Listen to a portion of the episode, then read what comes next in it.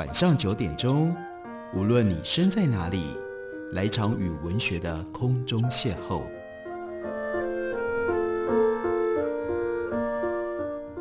杨照谈书，邀您一同遨游文学世界，认识古今中外的经典之作。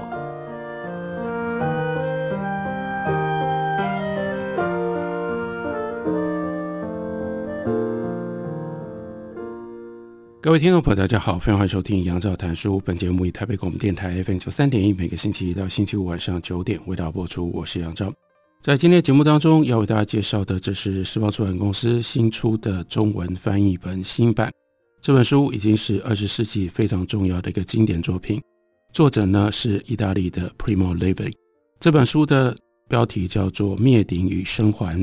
最近由倪安宇重新从意大利文把这本书。翻译成为中文，有了这样的一个新的版本。我们回头看，在一九九八年，全世界最红、最热卖的电影，希望还有人记得，那是贝托里尼的《美丽人生》。这部电影呢，后来赢得了奥斯卡金像奖的最佳外语片。贝托里尼呢，在到那个时候，他其实是史无前例的以外语片的演员拿下了奥斯卡的最佳男主角奖。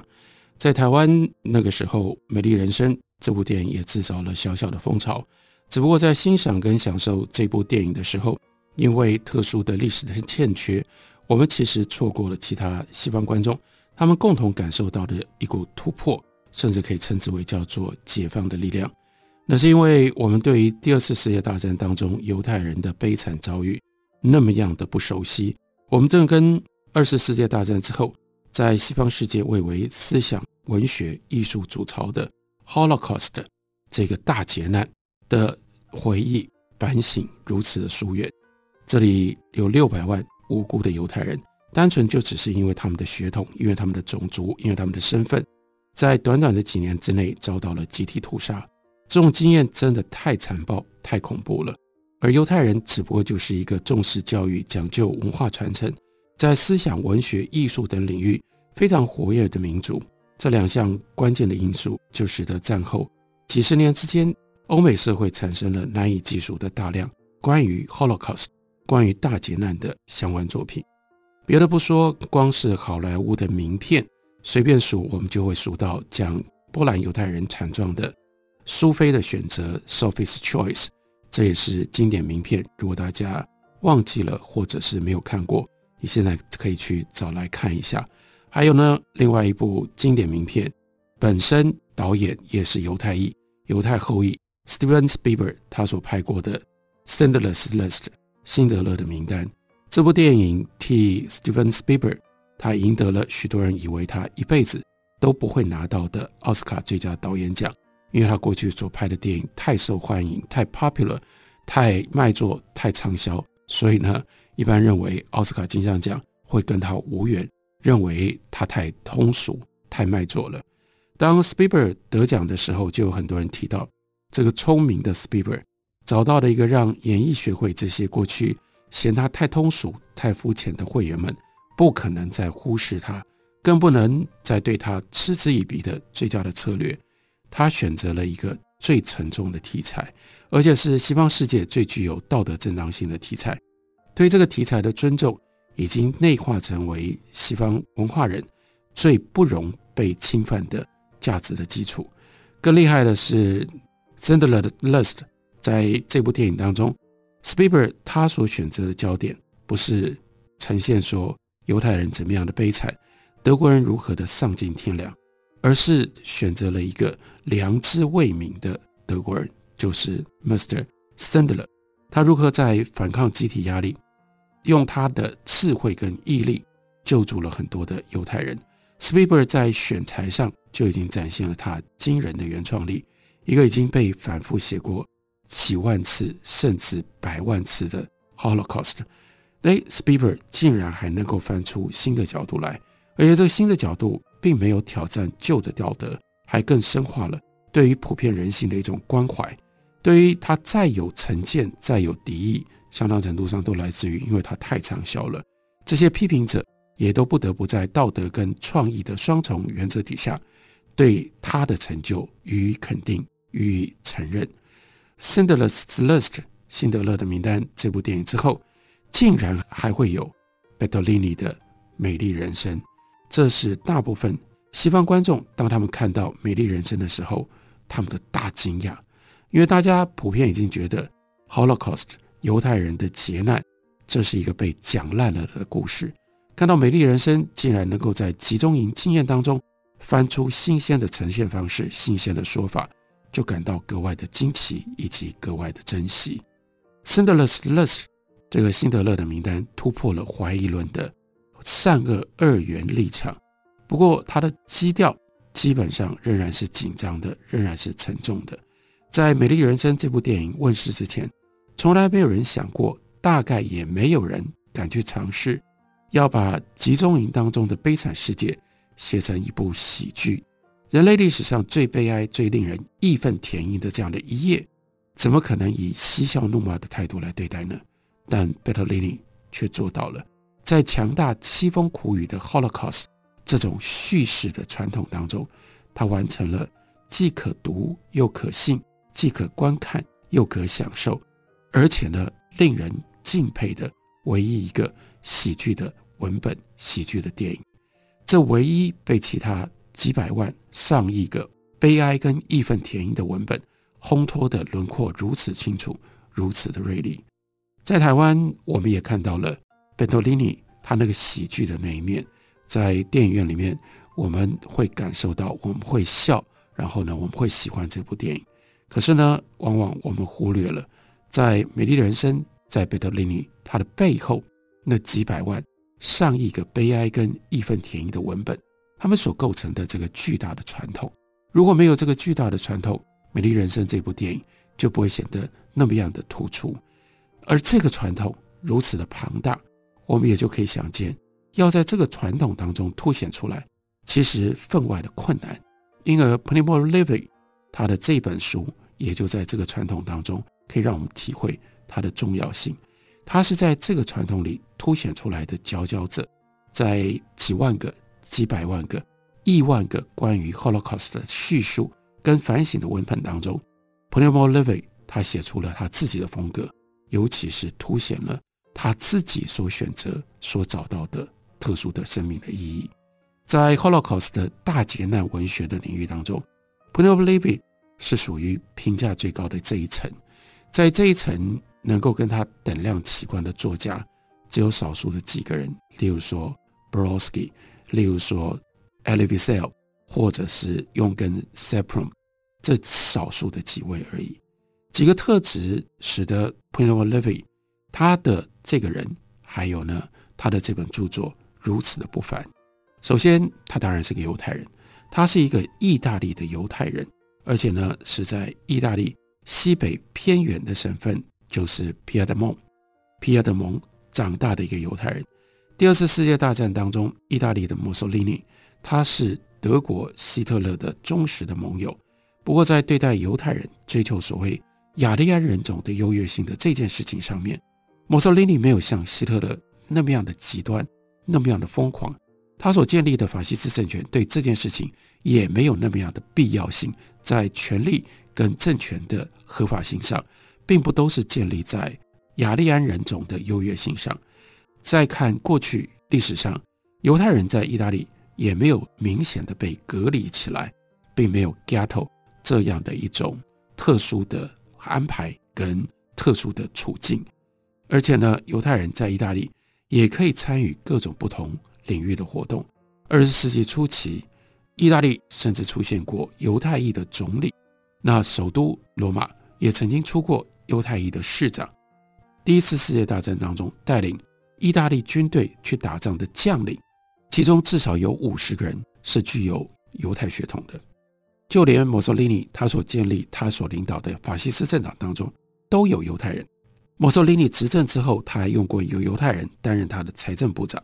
因为觉得犹太人特别会管钱，对钱有特别敏锐的概念。墨索里尼从来没有认真看待希特勒。他热衷推动的这种种族政策，他显然并不恨犹太人，他大概也没有把犹太人当作是他统治上面的一大威胁。毕竟，意大利犹太人人数非常的有限，比例比在德国人口当中少得多了。一九一一年，意大利的三千五百万人口当中，犹太人只占了三万三千人，你就知道这比例非常非常的小。后来，意大利因为从奥地利得到了 Trieste，到战争爆发前夕，一九三八年。意大利的犹太人口也不过增加到五万七千人左右，所以意大利犹太人原来并没有感觉到这种迫切可怕的危机。然而后来德国军队直接进到意大利，情况就急转直下。在那过程当中有恐怖的十八个月，这十八个月当中，七千个犹太人在被驱离的过程当中丧失了性命。不过即使如此，和欧洲其他各地相比，意大利犹太人相对还是比较幸运的。然而，就是在这样的一个条件底下，Primo Levi 他被送进了恶名昭彰的 Auschwitz 集中营。他以一个非常特别的意大利犹太人的身份，见证了 Auschwitz 在那个集中营里面是一些什么样的状态，并且他活着回来。出来了之后，他写了《灭顶与生还》这本书，帮我们留下。这些重要的记录，还有他在那个过程当中跟其他的犹太人很不一样的一些看法跟反省。休息一会儿，我们回来继续聊。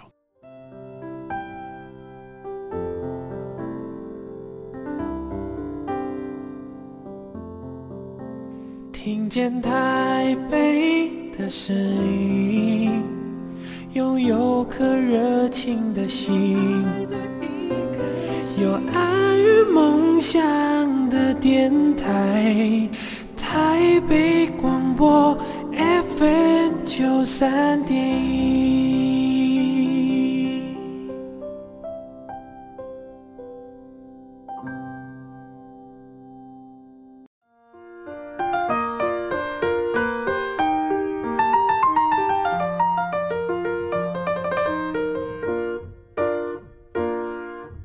感谢您继续收听《杨照谈书》。本节目台北广播电台 FM 九三点一，每个星期一到星期五晚上九点，为大家播出到九点半。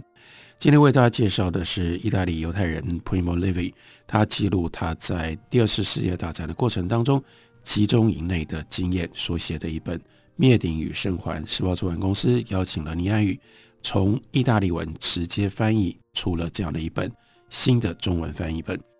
Primo Levi 刚刚讲到了，他是一个意大利的犹太人，他被关进了恶名昭彰的 Auschwitz 集中营，因为一连串的偶然因素，所以逃过一死。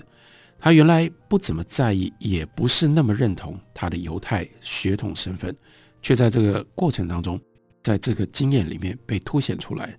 不过他却不曾放弃对于意大利的热情的拥抱。被问到是否以身为意大利人而感到羞耻的时候，Primo Levi 他有这样一段脍炙人口的回答，他说：“我们的确有理由耻于作为意大利人。第一，也是最重要的理由，是我们从来不曾有过一个真正可以代表我们的政治阶层。相反的，三十年来，我们竟然容忍一群不够格的政客来代表我们。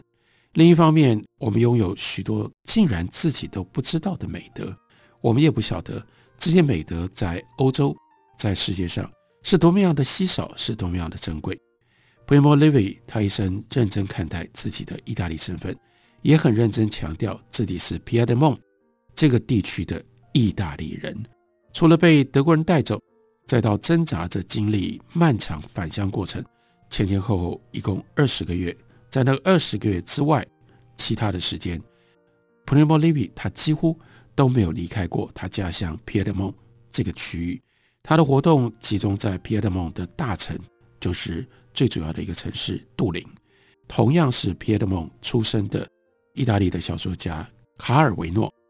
卡尔维诺就说过，皮埃德蒙的人和其他地方的意大利人最大不一样的地方，那就是他们冷静，而且他们保守，他们很少在热情冲动底下去走极端。他们是意大利人，意大利人最有名的是他们的拉丁人，拉丁个性。但是呢，意大利人当中，皮埃德蒙是最不具备拉丁性格的一群。还有另外一个原因，使得 Primo Levi 即使在说到最令人发指的这种血腥屠杀的时候，都保持了惊人的冷静态度，因为他的专业，在他变成一个作家之前，他一路一直都是一个化学家。他学化学，而且他自认自己最重要的专业，他的根底就是一个化学家。对他来说，化学代表了人类利用纯粹的知识的能力，能够征服物质世界的成就，把物质世界分解分析到能够用简单纯粹。但是又非常实际有用的几个原则、几个公式来加以整理、来加以掌握，这是人类尊贵性的至极的表现。这样的一个化学家的身份，当然也影响了他如何看待发生在他自己身上的事情。Primo Levi 他的化学训练，尤其是内化在他性格里面那样一种对于逻辑清晰性、对于理论周延性。高度讲究的价值立场，就带给他的作品有一股非常难得、别人无法超越的张力。在处理 Holocaust 死了六百万人，这当然让人不得不有情绪，而且呢带有高度情绪性的这样的一个题材。Primo Levi 他仍然坚持要弄清楚每一个环节的道理，他还是不肯容忍感性淹过理性的字句。换句话说，他所选择的叙述的形式。和他要叙述的内容，在先天上就存在着相互拒斥的矛盾。除了 Primo Levi 之外，在许多这样的 Holocaust 的文献当中，我们几乎找不到任何一个可以调和这种巨大矛盾的其他的例证。Primo Levi 他的文字干净简单，但是绝对不武断。他秉持的这种化学家的态度，他坚持要把很复杂的。混沌的、没有秩序的事件跟现象，拨开、析理、蒸馏、萃取，直到清楚的条理能够浮现出来。Primo Levi 他曾经写过一篇文章，就叫做《论晦涩写作》。文中呢，他特别提醒那些写作风格晦涩难懂、别人读了呢会觉得很辛苦的这种作者。他说：“有人以为只有用混乱的方式才能够描述。”混乱的状态，这是不对的。有人以为书本书页上所展示的混沌无明，最能够象征我们命中注定必须要去面对的这种终极的混沌无名，这也是不对的。Primo Levi 他决心，他要用干净有秩序的笔法去深入去探求那些混乱，用绝对毫不含糊也绝不敷衍的严谨的逻辑去迎战人类生活当中的。终极混沌无明，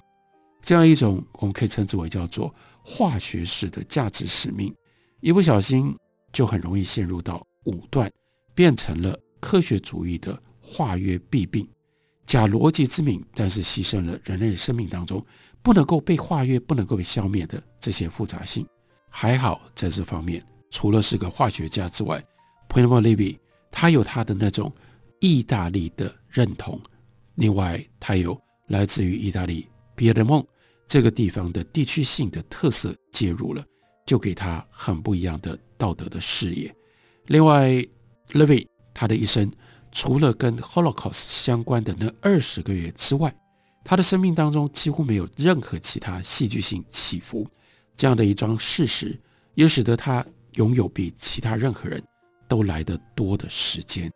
他还可以一直不断的回去。一直不断的回去，反反复复集中去思考，那二十个月到底发生了什么事情？那二十个月当中的每一段经验，让他挖掘、挖掘出不容武断、不容随便施加是非善恶判断的众多的细节。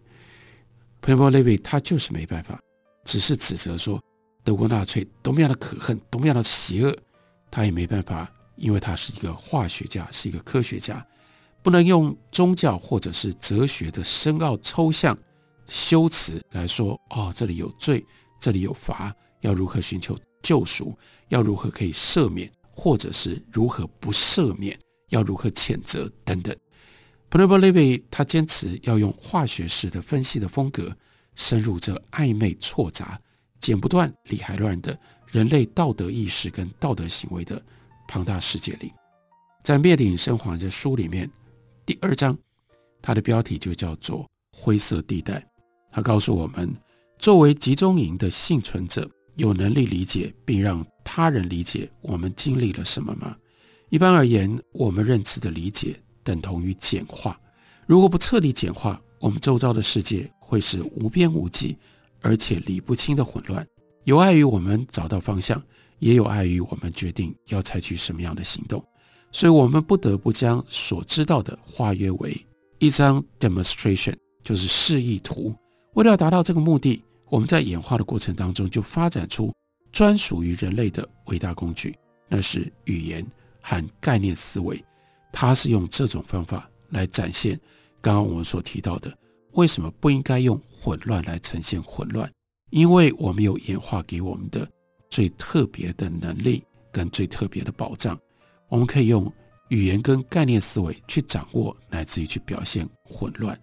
我们当然也倾向于简化历史，但简化之后的示意图未必能够以单一明确的方式排列展现所有的事件。